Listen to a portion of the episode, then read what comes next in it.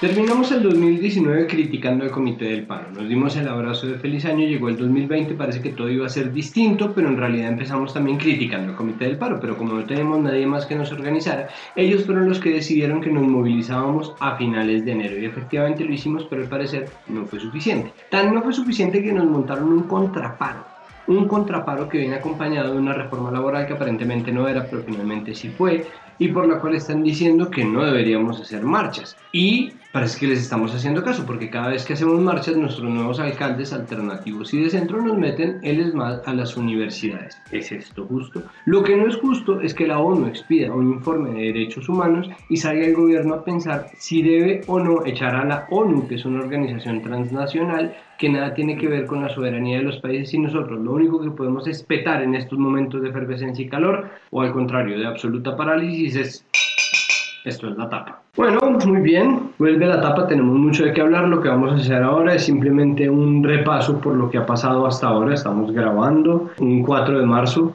al borde del 5 de marzo, y vamos a hacer un recuento de las noticias del paro. Lo primero es el primero de enero cambiamos de alcaldes y de gobernadores, pero el ojo está puesto sobre todo en el viraje aparente hacia la izquierda que dieron las dos ciudades principales, Medellín y Bogotá. Lo que quiere decir que Claudia López, que nunca se ha declarado de izquierda, pero en fin, y eh, Quintero, que tampoco fue un tipo especialmente de izquierda, que de hecho fue un viceministro del gobierno Santos, tomaron las alcaldías y esto parecía ser aire fresco y sin embargo parece que no lo fue, pero parece que sí lo fue, mejor dicho. Angélica Benavides, ¿cómo le va? Hola Santiago, hola a todos. Bueno, primero, ¿qué se veía venir para, tratemos de hacer una breve memoria, qué se veía venir para enero, qué pasaba con la movilización? Nosotros alcanzamos a hacer una apuesta al interior de este podcast. ¿Qué pasó con, con ese cambio de alcalde y la llegada del ESMAD igual a las manifestaciones? ¿Cambió algo? Pues la verdad es que no cambió mucho y sí hubo bastante desilusión, pues precisamente por ese hecho, porque lo que se esperaba era que en enero con dos alcaldes alternativos en teoría y de izquierda y que como candidatos habían señalado que apoyaban eh, las manifestaciones, pues que por lo menos se retrasara, no sé si esa sería la palabra, la llegada del SMAT. Y lo que vimos fue que en las primeras jornadas, que fueron 21 de enero, y luego en algunas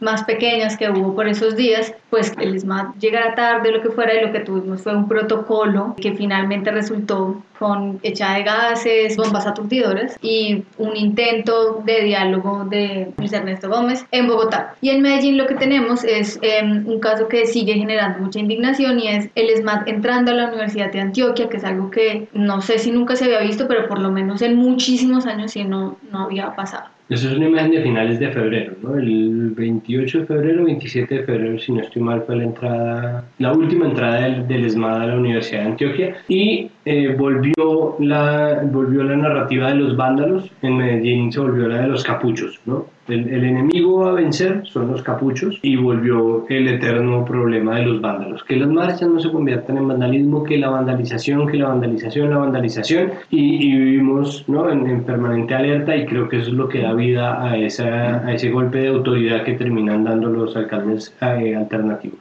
Andrés Carvajal, ¿cómo le va? Hola Santiago, bien. ¿Qué opinión le merece lo que ha pasado hasta ahora con, con los alcaldes? Yo siento personalmente que eh, existe mucha presión, por supuesto, para ver qué hacen, si trastabillan, si no trastabillan, pero también hay mucho que ellos han hecho que, que ha sido una réplica de lo que hicieron sus antecesores. Sí. ¿Qué, ¿Qué, opinión le merece lo que ha pasado? Pues me parece que el tal protocolo de Claudia no se volvió a cumplir, ¿sí, Angélica? Las últimas, las últimas, la que hubo en la distrital, que también se metieron. Eh, nunca más vimos a las mamás. Nunca vimos yo nunca vi una mamá. O sea, sí vi videos de, de gestores, no, y los tuve yo enfrente en, en movilizaciones a los gestores de, de convivencia, a los gestores de la Secretaría de Gobierno, pero nunca vi una mamá. Entonces yo siento que están cumpliendo su promesa de campaña y también el otro de Medellín, porque se supone que él salió también de esa universidad, Universidad de Antioquia, y que estaba del lado de los estudiantes y que algo inédito pues en muchos años, que mandarles el desmate para que se meta dentro de la universidad. Entonces, uy hermano, los candidatos alternativos como que no están saliendo chimbos, ¿no? Pero eso ya se sabía, ¿no? ¿Será? O sea, yo siento que Claudia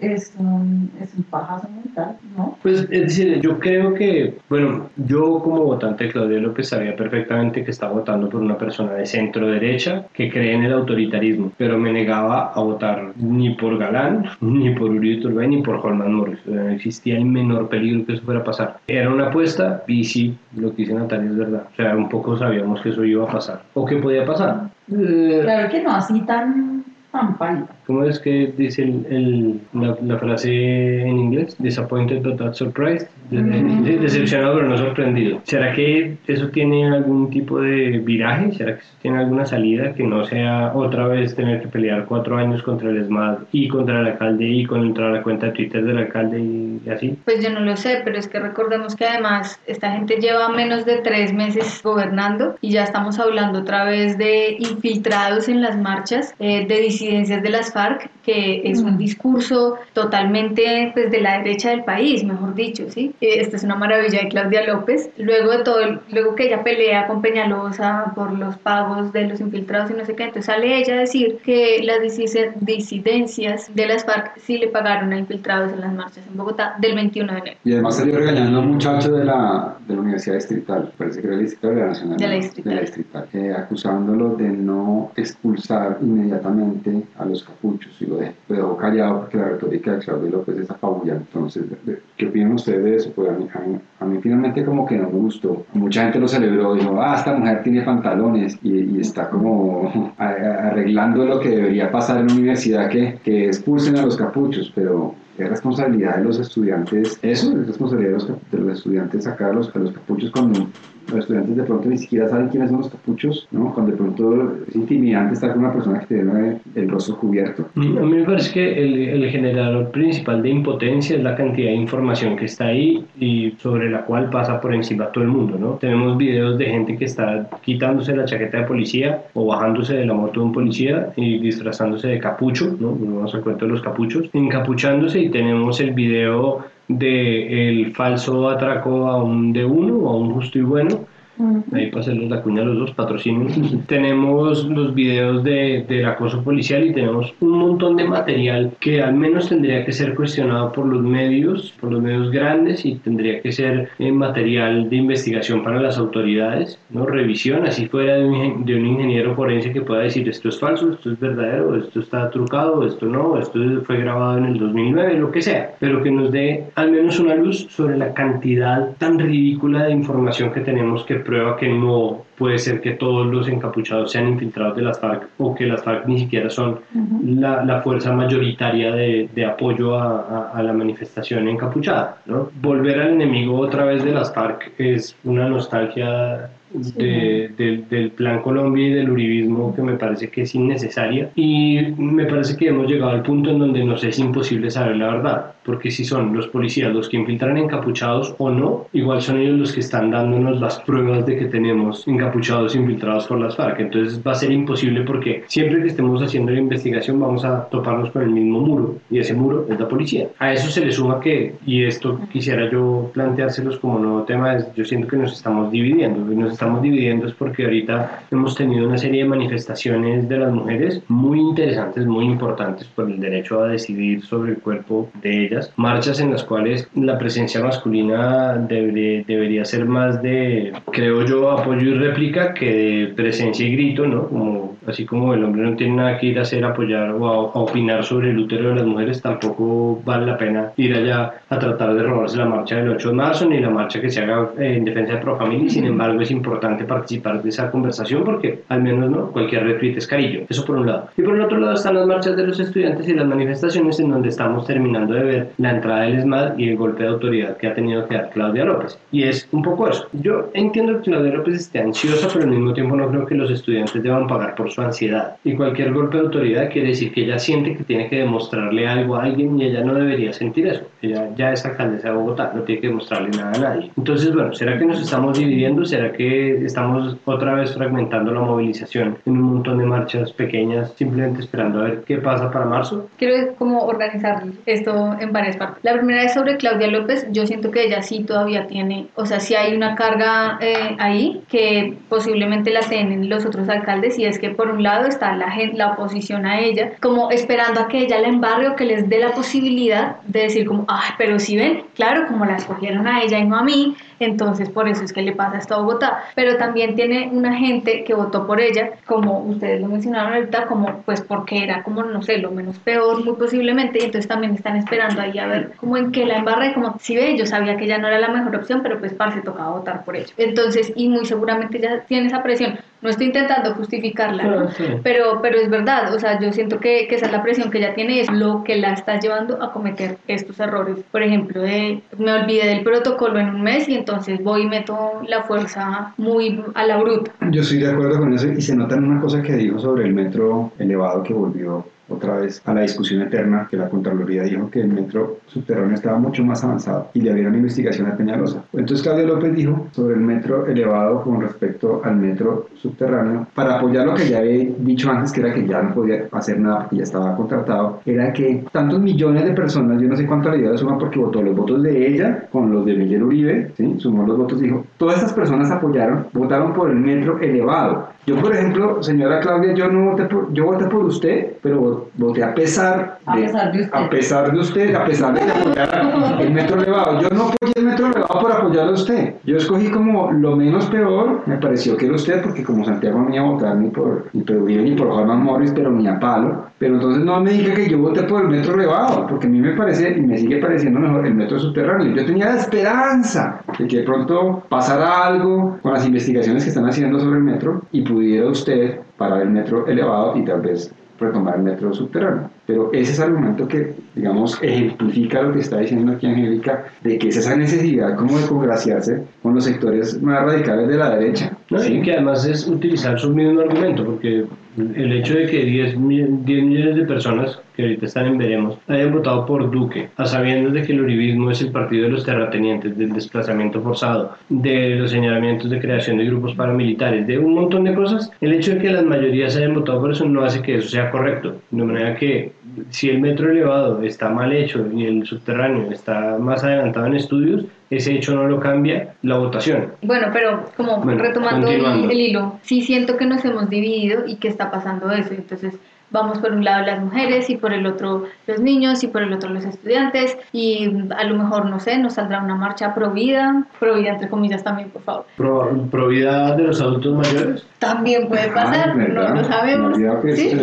Y entonces, y una marcha contra la marcha y otra marcha para que no se construya la regasificadora del Pacífico y sí, y no vamos a volver a tener como ese momento o, no, o va a ser muy difícil recuperar ese momento del 21 de noviembre. Para... Y por el otro lado, se nos está formando un contrapar. Resulta que a Diego Molano, que no es el antiguo ministro de las TIC, sino su homónimo, el que pusieron a liderar la conversación nacional, que es el que pone banderas de sí, estamos conversando, mándanos tu mail, está poniéndole, entre comillas, la cara a la gente de la Asamblea del Paro y, y está tomando el toro del pliego de peticiones y sus 104 puntos por los cuernos para tratar de darle gestión o manejo o radicar esos datos como tal, como si fuera un call center del, del gobierno, pero al mismo tiempo se está eh, reuniendo contra, con el comité contraparo. Entonces, el comité contraparo es un grupo de gente que dijo como, ah, pues si estos manes salen a quejarse por A, B y C, pues nosotros vamos a hacer presión desde la manifestación social por menos A, menos B y menos C. ¿no? Entonces es eh, el grupo del señor Uzcategui que está pidiendo, entre otras, regulación sobre el aborto, es decir, piden que el Ministerio de Salud emita una resolución de respeto a la vida y está y se une a eso además toda la problemática por la interrupción voluntaria del embarazo tipo este Popayán que quiso obligar a su novia a tener un hijo eh, después de que las EPS la habían obligado y le habían aplazado la interrupción de su embarazo hasta que llegó a los siete meses un momento horrible de la historia de este país y encima de todo la declaración del presidente Duque de que este es un gobierno pro vida Además de eso, piden plantear debate sobre víctimas de violencia sexual representado por la Corporación Rosa Blanca. Eso es, me parece que es importante que la Corporación Rosa Blanca hable, pero también sabemos muy bien qué papel juega en la polarización y en, en, la polarización generada por el plebiscito y por los acuerdos de La Habana, la Corporación Rosa Blanca. Eh, aplicación del COMPES para la migración venezolana, que es una bomba de tiempo, es decir, tántica xenofobia. Y eh, adelantar la discusión sobre la cadena perpetua para violadores de niños, porque los niños, por su supuesto, siempre serán la carne de cañón de cualquier populismo. ¿Ustedes sabían de la existencia de este, Angélica? Sí, porque preparó este capítulo. Pero antes de preparar este capítulo, Angélica sabía de la existencia del contraparo, del paraparo. Me imagino que sí escuché alguna noticia, pero como que mi subconsciente decide ignorar muchas, muchas cosas, mucha información que me parece como... Mucha basura. Sí, sí, basura. Eh, y los había ignorado. Pero quiero resaltar algo que me parece muy, muy importante de este contraparo. En realidad esto es un aporte de Gerard. Y es que ellos proponen un plantón para el próximo 13 de marzo en la Plaza de Bolívar. Pero si la, si la alcaldía no le da los permisos para hacer el plantón, entonces ellos van a pedir que se haga un evento en el Congreso súper establecimiento, ¿no? Pues porque igual el Congreso, o sea, es muy fácil coger un senador, un representante de, Centro Democrático y les arma en dos segundos una sesión plenaria de estas que escuchan gente ya. Bueno, pues sin ir más lejos, si no estoy mal, el sábado 29 de febrero una manifestación, una marcha contra las marchas en Medellín y a eso se le suma la manifestación en la Universidad del Norte de Barranquilla de los estudiantes que querían seguir estudiando, entonces se manifestaron en contra del paro. Pues ha empezado a, decir, este es solamente uno en una larga cadena de, de brotes antimovilización que por supuesto están, y ahí volvemos al evento en el Congreso, patrocinados desde el establecimiento. Estos eventos no fueron los, pues comenzaron en, en diciembre con los plantones de los comerciantes antiparo también. Ay, se han visto ahí, claro. Se iban a quebrar, no sé qué, bla, bla. Ah, y entonces, a la mamá de pues sí, no, sí. llevaron a la mamá de Duque a entregarle calzones amarillos para la buena suerte. Pero no les parece que puede ser una estamos muy pesimistas. A mí me parece que puede ser un buen signo. Si se toma la molestia de hacer un paro contra el paro, para paro, pues no les parece que algo les está molestando, algo les está incomodando por lo menos. Pero habría que preguntarse a quién. O sea, ¿a quién está incomodando? El establecimiento. Se supone que son, esta gente está del lado del establecimiento y el establecimiento los apoya para que hagan el paraparo. Están tomando el trabajo de hacer el ridículo, ¿no? porque es que da un poquito de pena ajena verlos haciendo el paraparo a esos 10 personajes en la Plaza Bolívar. A mí a veces me parece, sí, que es desagradable, pero también digo, ve, pues algo les está molestando que son capaces de llegar a ser ridículo. Sí, a mí me parece que en general el establecimiento, hay que ver, ¿no? Porque ahorita está la ultraderecha subida, pero, pero en general el establecimiento colombiano siempre se ha puesto en un punto medio y me refiero que, visto desde cierta perspectiva, incluso el uribismo es un punto medio porque hay facciones de la ultraderecha colombiana que son más derechistas que el, que el uribismo y que les parece que Uribe es un blandito y que aquí deberían es empalar a, empalarnos a todos nosotros, pues porque es que somos unos comunistas y que el germen del comunismo es gente que vive en 1930, pero existe, es decir, existe una ala más radical y una ala más radical. Entonces es muy posible que esta sea un plantón de la tercera fuerza, ¿no? y que haya gente más papista que el Papa yendo a manifestarse y al final el uribismo que pues ya tiene el gobierno también va a decir como, pero ¿por qué nos ponemos en estas jarteras si podemos simplemente hacernos los huevones? Que es un poco lo que está pasando y eso me lleva ya a un tema que me parece que habla sobre cosas concretas que deberíamos empezar a evaluar, que es el mismo pliego del paro. Entonces, aparentemente entonces sí va a haber una reforma laboral, ¿Qué sí y qué no va a pasar con esa reforma? ¿O qué quieren que pase? Lo primero es que no se sabe realmente si va a haber una reforma laboral o no. ¿sí? Como está planteado ahora, ellos lo que quieren es precisamente evitar ese paso por el Congreso porque evidentemente capital político no tienen. Y el poquito que tenían se lo gastaron pasando otra vez la, la reforma tributaria, eh, entre comillas, de crecimiento. Entonces, pero que sí debería pasar por lo menos en los próximos dos años, una reforma pensional que no se llama reforma pensional, por favor, se llama sistema de protección a la vejez. Explíqueme eso, por favor. Lo que dicen ellos, que en verdad tiene mucho sentido, pero igual es una reforma pensional, digamos, es que el punto de la reforma no es aumentar la edad de pensión o la base de cotizaciones o cambiar los pilares que igual están muy mal diseñados y por eso es que Colpensiones compite con los fondos privados, sino más bien eh, hacer una serie de medidas que permita que queden dentro del sistema las personas que están por fuera. Es decir, no sé si ustedes lo sabían, pero en este país solo el 25% de los adultos que deberían estar pensionados realmente tienen un ingreso mensual. Entonces, ¿qué es lo que, lo que se está pensando? Es, hay una gente que se gana unos subsidios que son absurdos porque la poca gente que logra pensionarse en colpensiones, entre más tiempo y más, sobre más salarios mínimos cotizó, más subsidio va a recibir. Luego, la persona que se pensiona con un salario mínimo recibe lo equivalente al subsidio para completar ese salario y la persona que cotizó sobre 25 salarios mínimos recibe 25 veces más. ¿Qué es lo que debería pasar en un país normal? Definamos qué es una pensión alta y de ahí, de los que están por encima de, de esa línea, chao subsidio y eso lo utilizamos en ampliar Colombia Mayor, los beneficios económicos periódicos y tratar de incluir esa gente que está eh, rezagada y que no está recibiendo absolutamente nada. Pero eso tiene que venir de la mano de unas modificaciones laborales que pueden ser, por ejemplo, permitirle a una persona que trabaja cuatro horas en un restaurante y cuatro horas en un bar que por cada una de esas cuatro horas de su trabajo pues pueda aportar algo a salud y a pensión, que es algo que no está contemplado ahora en el sistema.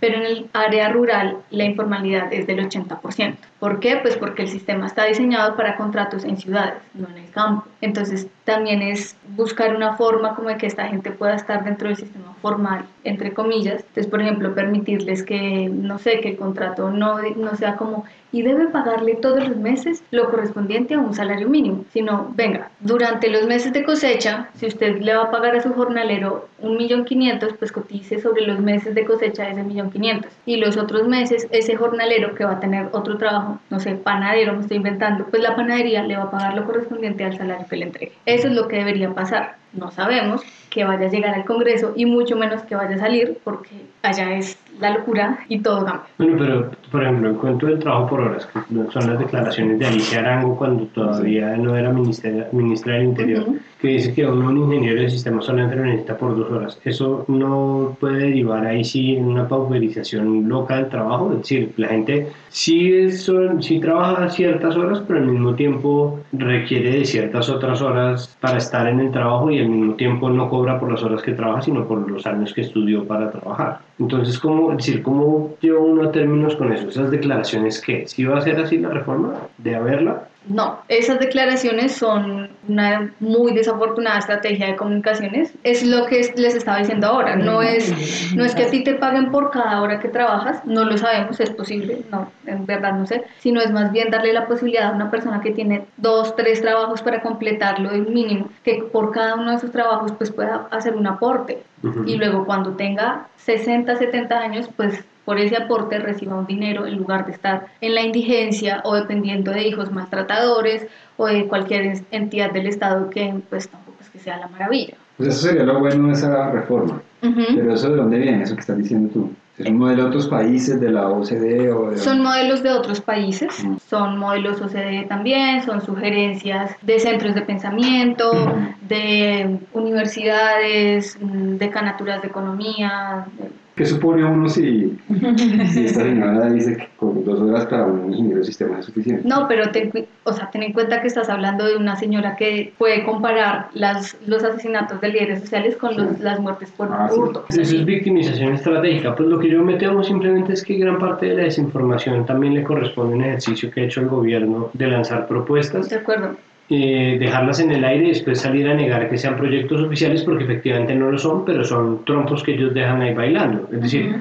el cuento de la reforma laboral y el cuento de los contratos de primer empleo a jóvenes y el 75% del mínimo para menores de 25 años son cosas que se dijeron. Lo que pasa es que nunca se propusieron ni tienen ponente, pero fueron dichas en, en, algún punto. Entonces es normal que la gente sienta que eso va a pasar, pero terminan después desvirtuando la protesta presente por eso, Natalia. Eso sí, no, pues es que como que escuchándolos pienso que de pronto la estrategia es estar diciendo cosas para incendiar, incendiar pero con, con el deseo de, de matar, más, más, bien apagar los fuegos de la protesta, ¿me entiendes? Porque uno también se desmoraliza, uno dice, pues es que esto no va para ningún lado. Si cada día se la pasan diciendo burradas y vamos a contratar por horas, al otro día eh, comparar las muertes de los líderes sociales con los muertos por hurto de celulares, luego que no chillen por los líderes sociales, luego que la reforma tributaria, no, que la reforma laboral, o sea, como que todos los días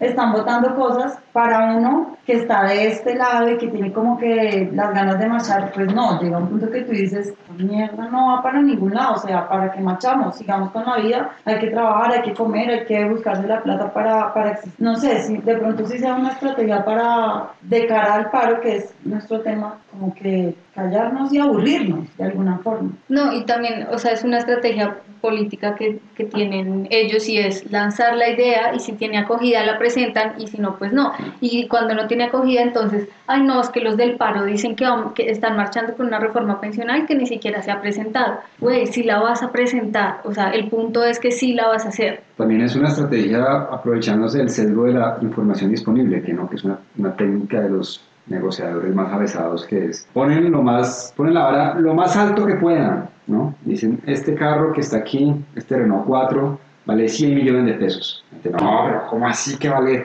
Para producir esa indignación y luego te lo, te lo clavan en 50, ¿entiendes? Están poniendo la vara lo más alto que puedan para cualquier cosa que vayan a meter nos parezca aceptable finalmente. Creo que esto lo que, lo que termina por crear es una obligación aún mayor de verificar la información sobre la cual se, se hace la protesta, pero es, es, importante tener en cuenta que sí se trata de un mecanismo de comunicación y propaganda que, pues, que está hecho así, en gran parte también para, para desvirtuar la movilización social y es un poco lo que está pasando, ¿no? Tuvimos dos episodios hermosos de, de karma y es que los mismos comerciantes de San Victorino que salieron a protestar contra las protestas en diciembre salieron a manifestarse contra el gobierno en enero y eh, que a los taxistas a los que les quitaron Uber como una forma de amarrarlos para que no se unieran, no se unieran al paro nacional, terminaron devolviéndoles a Uber. Un poco paquetón, pero yo creo que la gente eventualmente va a volver a hacerlo. ¿Será que existe una salida verdadera al problema del desempleo que no esté atravesado por, por esta estrategia tan estúpida? Pues no, que es la misma estrategia del premio de conciencias, ¿no? que sale la primera dama con el,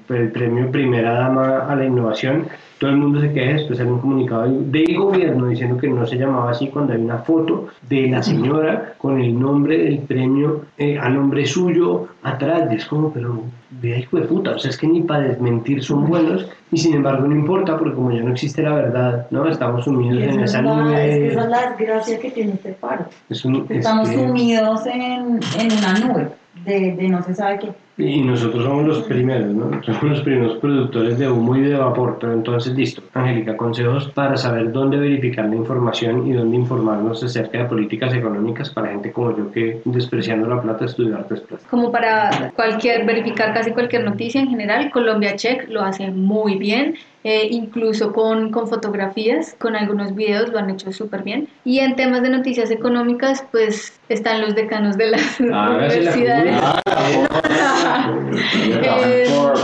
Eh, está la revista Forbes, estamos nuevos en el país, apóyennos. Pero también están, en verdad, los decanos de, de, economía de las universidades del país en general son muy buenos. Alejandro Gaviria siempre tiene tutazos. Leopoldo Ferguson también es muy bueno haciendo hilos, explicando cosas económicas. Y como son profesores, son un poquito más digeribles. También Mark Hofstetter también es muy bueno. Último titular. Apoyo a marchas sociales en Colombia bajó en febrero según una encuesta INVAM. Vamos a hacer una pequeña encuesta. ¿Nos importa, A mí no. A mí sí me, sí me, sí me importa. ¿Pero le sorprende? Ah, no, no. Entonces, ¿qué importa? Pero me, me desilusiona un poquito, me, me, llena como de tristeza. Sí, el problema es que yo creo que la gente no lo está viendo pasar. Entonces es mucho más fácil, ¿no? Es como, entonces si usted lleva años sin una película de Star Trek y usted le pregunta como, oiga, bueno, ¿y Star Trek qué no? Pues yo no lo tengo muy fresco. Creo yo que esa es la, la estrategia. Es como, no pasó nada en febrero, salvo toda la pelea por la interrupción voluntaria del embarazo y de ahí en adelante no. Y pues el ESMAD en las universidades, así es muy difícil identificarse. Lastimosamente nosotros tenemos que estar aprendiendo una y otra vez que es con todos. Que la, la, frase de vinieron por los judíos, pero como yo no era judío, entonces a mí no me importaba, nos toca aplicarla a cada segundo porque se nos olvida todo el tiempo y eso es parte del ombliguismo tropical nuestro. Pero bueno, sigamos con la encuesta. Andrea, apoya marchas sociales en Colombia bajo en febrero. ¿Le, ¿Le, importa? ¿Le molesta? La dictadura de la encuesta no puede marcar la realidad también de cada uno y cómo se mide su participación. Digamos, hay unos compromisos que pueden variar, o sea, desde lo rural, desde, desde, desde lo urbano, desde el trabajo, digamos, incluso hacer, intentar hacer buen periodismo o intentar contar otros puntos de vista, o, o sea, desde el plomero, pues, no robarle a la persona que, a la ama de casa que tiene tres trabajos a poder mantener cuatro chicos. Hay un compromiso que es eh, individual, creo que este país ha comido la encuesta y eso hemos pagado ese crimen con presidentes, con votar por el que el menos peor y, y, y pues seguimos comiendo a eso, pues vamos más electo para, para estar. Eh, yo opino algo muy similar. No, yo, a mí sí, yo no sé, esta mierda me entra, me entra de ¿saben? La verdad, sí, como que yo sí, a mí sí me afecta. ¿Por qué? Como que, que perdía tiempo, puta, no tenemos huevas, ¿qué nos pasa? Pero pues ahí me meto, porque pues, pues es como frustrante, ¿no? Como siento una pequeña desilusión, no sé, porque de todas formas también, pues la vida sigue, hay que seguir, hay que trabajar, hay que, hay que vivir, hay que pagar pensiones, no sé. Cómo hacer ese balance entre la realidad nacional, las movilizaciones, hasta dónde le metes, la, le metes como perrinque a eso, hasta dónde no. Bueno, yo, yo siento que un poco ese título está hecho para eso. Se, se publica que el apoyo a las marchas sociales en Colombia bajó en febrero Para que bajen el para que efectivamente uno se desilusione y se desanime y diga como, pero ¿para qué? Si la gente no está apoyando. No, y que pues ese resultado llega después de un tiempo en el que no hubo tantas manifestaciones grandes por un, por periodo largo y lo que sí tuvimos fue, de nuevo, esta narrativa de los vándalos, eh, el SMAT metiéndose hasta por los ojos de la gente, los infiltrados, eh, los guerrilleros, no sé qué, ¿sí? Y entonces obviamente que eh, eso tiene un impacto también sobre el resultado de la encuesta. Exacto, hay un contexto en el cual se da la encuesta y febrero era el mes perfecto para hacer esa, esa pregunta a las mil personas que contestaron su teléfono fijo Ricker. Pues yo creo que de todas formas la gente que hace encuestas necesita pagar sus cuentas también, ¿sí? Y pues hacer una encuesta para eso, que es algo que abriendo la puerta se puede ver, pues igual tampoco tiene mucho sentido, ¿no? Sí, de acuerdo, igual el bajón tampoco es tan grande, pues viendo las gráficas al menos. ¿no? Pero una cosa que también creo que es válido mantener en esos momentos de incertidumbre, tristeza, depresión, es como si no nos ponemos nosotros las pilas, vamos a ser nuestros, nuestros papás. Que mi papá llegue y me diga como, ay, pero es que los paros siempre han existido. Y es como, viejo, no hiciste nada, está bien, da un paso a un lado, pero deja que la gente intente. O sea, como sumergirnos en la cotidianidad y en el carpe diem de vivir el día, también nos puede robar el aliento a pensar a largo plazo y es como, un meme estos días que me pareció súper pertinente y es, somos la generación que no queremos tener hijos, pero estamos pensando en los hijos de los demás. Entonces, o sea, ¿hasta cuándo vamos a esperar que 3.000 o a qué plantita chiquita le vamos a delegar como esa responsabilidad de ponernos la 10, como dice? Pues sí, es que finalmente es un proceso a largo plazo en un país muy cortoplacista. ¿Lo vamos a conseguir? ¡Ton, ton, ton! Bueno, agenda, brevemente. ¿La marcha del 8 de marzo es 8 de marzo o es 9 de marzo? Por favor, alguien aclare. ¿Es el 8 de marzo? Es 8 de marzo, el 9 es lunes. Ah, sí, pero claro, pero Es el 8 es domingo. ¿Todo bien? ¿Marcha el domingo? Recuerda que en este país sí, podemos marchar los domingos siempre y cuando sea por la sombrilla. Bueno, no, está bien. Yo, yo, yo, yo de hecho simplemente estaba pensando como por qué no hacerlo un día que incomode más, pero bueno, el 8 es el 8 y es importante. Eh, ¿Algún mensaje para la marcha del 8 de marzo, por favor, mujeres de este panel? Ay, yo sí estoy a favor de que no vayan hombres. Es que Yo creo que es re... Sí, en verdad, por favor no se metan. No, Sí, es de acuerdo, es una cosa de respeto. Aquí las feministas me van a romper los ovarios, pero es más como que siento que también la derrota del heteropatriarca- heteropatriarcado no solo la buena a las mujeres, a los hombres también, ¿sí? Como de construcción de, de, de construcción de sistemas de jerarquía y, y, y patrones de poder y de violencias. O sea, hay un montón de cosas que, no sé, que el feminismo es mucho, es más transversal de lo que se cree, ¿no? Y es como, tengo un pipito, entonces deja de ser feminista. Y pues el antagonismo del feminismo y el machismo, creo que la en mi concepción, se debe como sacarse un poco de los lados y bueno, ¿y cuál es tu sensibilidad? Yo soy mujer y, es, y sufro violencias también, pero siento que eso no es como mejorémonos nosotros, que ellos verán cuando lo hacen. O sea, ustedes también son oprimidos para mí. Y pues creo que su presencia no crea violencia, sino que hace un acompañamiento y hace que esto sea una cosa de todes, que sea como, puff, vivencial, como que lo hagamos sobre las mujeres. Para mí es como, ay, háganlo, háganlo, estamos, viendo fútbol y viejas en chicas águila y nada, sí, es un contentillo muy chiquito. No sé, porque también sí creo que hay como que darle uno, o sea, como unos espacios en donde las mujeres podamos levantar la voz. Pero el problema de los manes es como que vayan a decir, estamos apoyando y es que esto es posible porque pues también nosotros estamos acá. Entonces eso puede ser como problemático. Volviendo al tema del paro y al, y al 8 de marzo, lo que yo pienso es que es una oportunidad para que las mujeres levantemos la voz en contra de un sistema que es claramente patriarcal y de hecho tenemos un episodio de- del podcast sobre este Ah, tema porque yo sí creo que hay toda una estructura súper hegemónica dinámica que orienta todo el actuar de la dinámica política de nuestro país, que es súper patriarcal. Entonces sí debe ser una oportunidad para desencajar un poquito, para denunciar, para poner el dedo en eso.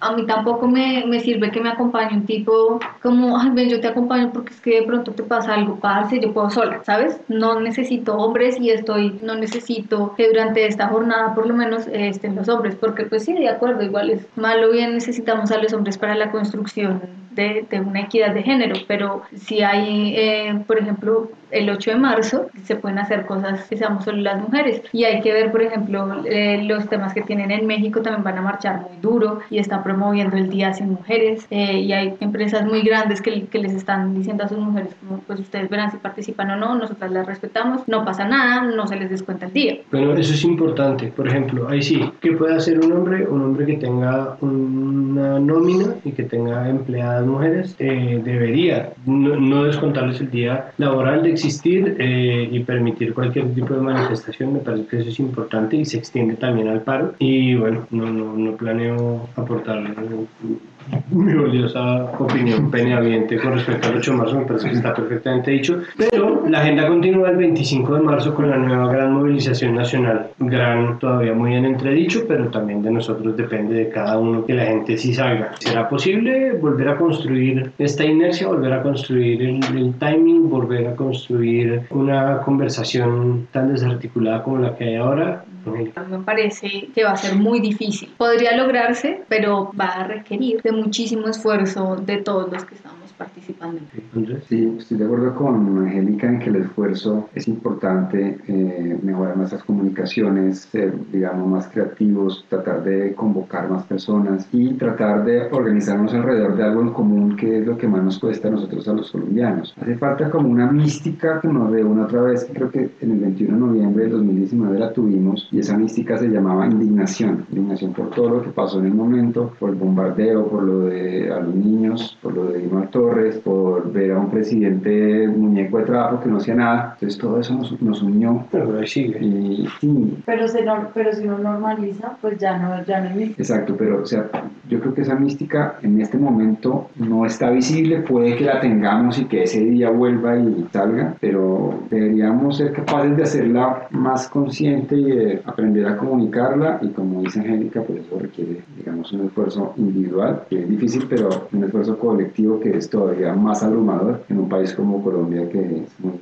individualista. Recuerden por favor que la tapa es una asamblea de amigos que nos reunimos para que el espíritu del paro y la conversación no paren, incluso a pesar del paro, que nos reunimos para traer eh, un pequeño aporte que esperamos se replique en otros y en más medios de comunicación, sean estos fanzines, canales de YouTube, más podcasts, mejor dicho, no nos importa la competencia, nos importa al contrario, que crezca la conversación, porque tal vez sea la única manera de sostener este proceso deliberativo eh, y este proceso mediante el cual crece, mm, si no la inconformidad, al menos sí la inquietud acerca de las cosas que están haciendo quienes están al mando de este país, sean estos quienes sean. Eh, la Tapa es un podcast grabado en la Sala Faniáticas, que es un producto de Ricardo Silva, Angélica Benavides, Natalia Montes de Oca, Carlos Vallejo, Andrea Melo, Andrés Carvajal, Carolán Figueroa, Aleida Rodríguez, Santiago Rivas y, y Andrés Torres, que